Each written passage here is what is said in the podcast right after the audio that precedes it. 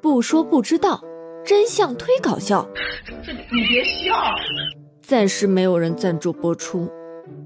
我是博学的小莫酱。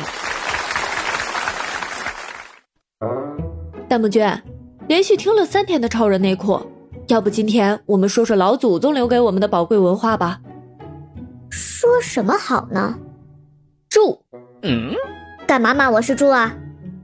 猪第四声不是猪，就是我们日常天天会用的筷子，真的是不学无术的弹幕君。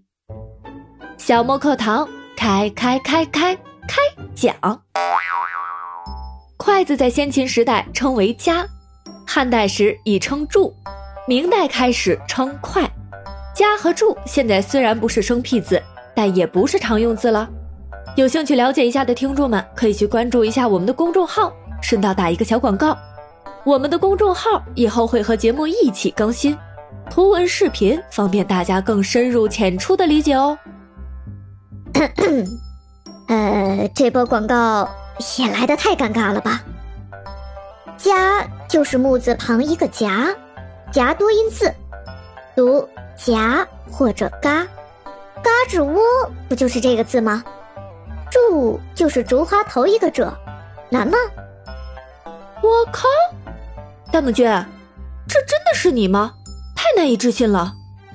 切，难道我会告诉你，你刚去走开的时候，我偷看了你的文案了吗？我又不傻，哼！好吧，我们继续说啊。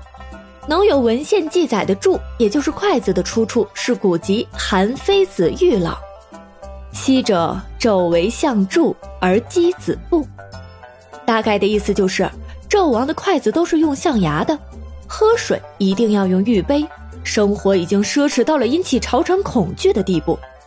纣为商代末年的君主，以此推算，我国公元前一一四四年前后，也就是说，我国在三千一百多年前已经出现了精致的象牙柱。小莫。我还听说过一个民间故事呢，相传，呃，呃，相传大禹在治水时三过家门而不入，都是在野外进餐的，而且经常时间紧迫，等瘦肉刚烧开锅就要马上开吃，然后赶路了。但是汤水滚烫无法下手啊，就顺手折下了树枝夹肉开吃，这才是筷子的最初雏形。你觉得可信不？传说虽非正史。但因熟食烫手，筷子应运而生，这是合乎人类生活发展的规律的。但是因为新石器时代末期进入到夏禹时代，还没有文字，当时无法用文字记录筷子的发明过程，所以我们就不考究它的真实性了。在中国厨房文化博物馆收藏的一个古代汉造中，发现筷子的浮雕，弥补了筷子实物佐证的空白，是已知唯一的实物佐证。其精致程度足可以和现代的筷子相媲美，堪称当代国宝，具有极高的历史研究价值。通过这个筷子浮雕，不仅能证明在汉代时期人们就已经开始使用筷子了，而且能反映出当时人们富足的生活条件和多样化的生活方式。那箸是如何变成筷子的呢？如果现在穿越回古代要一双筷子，估计没人能听得懂。尽管直到今天，在汉语方言中，筷子还是没有能完全代替箸。从地图上看，现在只有东南沿海一带保存了箸的说法，譬如属于闽南话的潮州话用箸，稍北的同属广东省的梅州客家话已经是筷箸并用。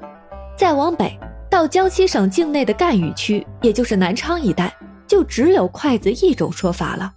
这就是暗示。从柱到筷子的转变，一定是先发生在靠北的地方。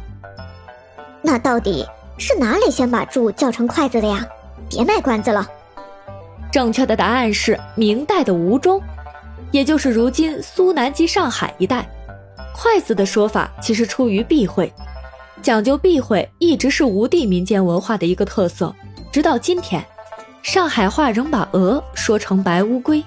以避杀鹅等于杀我，明代更是如此。江南水乡的船家忌讳住，这里是居住的住，船抛锚停住就无法打鱼，影响生计。可能还会有性命危险。而住与柱同音，因此改称柱为快儿。在那个时期，还是用快慢的快的，寓意为让船快行，寄托了人们对行船畅快无阻的美好愿望。而日本人就没有这种忌讳了，因此日本把筷子还是叫柱。不过明代筷的说法仍旧只是离俗可笑的民间用法，未能动摇柱的正统地位。到了清代，随着南北文化的交流，筷的说法向各地扩散并进入通语。人们出于造字的习惯定式，根据汉字以形表意的功能。很自然地为这个来自于吴方言的名词增加了一幅，而成为筷子，证明当时民间的筷子多为竹木所制的。另外，筷子这个名词的用法在清代已经看不出什么鄙俗色彩了。在清代中期成书的《红楼梦》里，注对筷子的使用频率是二十八比四。到了晚清的《官场现形记》里，两者的比例已经反过来了，变成了四比十二了。哎呀，时间过得太快了，我们明天继续，那就下集接着讲。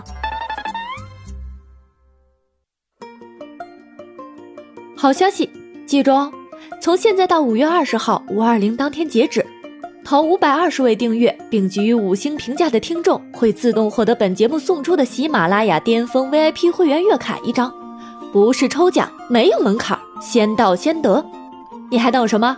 快去关注、订阅、评价吧！